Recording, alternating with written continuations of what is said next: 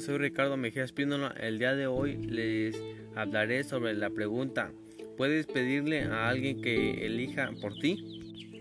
En mi opinión es que no es bueno que alguien más elija por ti, por lo tanto a las demás personas no tienen la obligación de decidir por nosotros sobre lo que queremos hacer.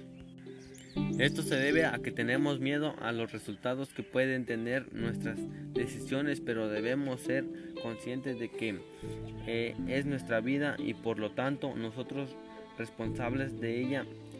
Nosotros debemos tomar nuestras propias decisiones. Mi opinión está basada en las ideas del filósofo francés James Paul Sartre. Lo que le recomendaría hacer a un estudiante del telebachillerato comunitario es que no tenga miedo por el resultado de sus propias decisiones. Al fin y al cabo aprendemos de ellas, sean buenas o malas.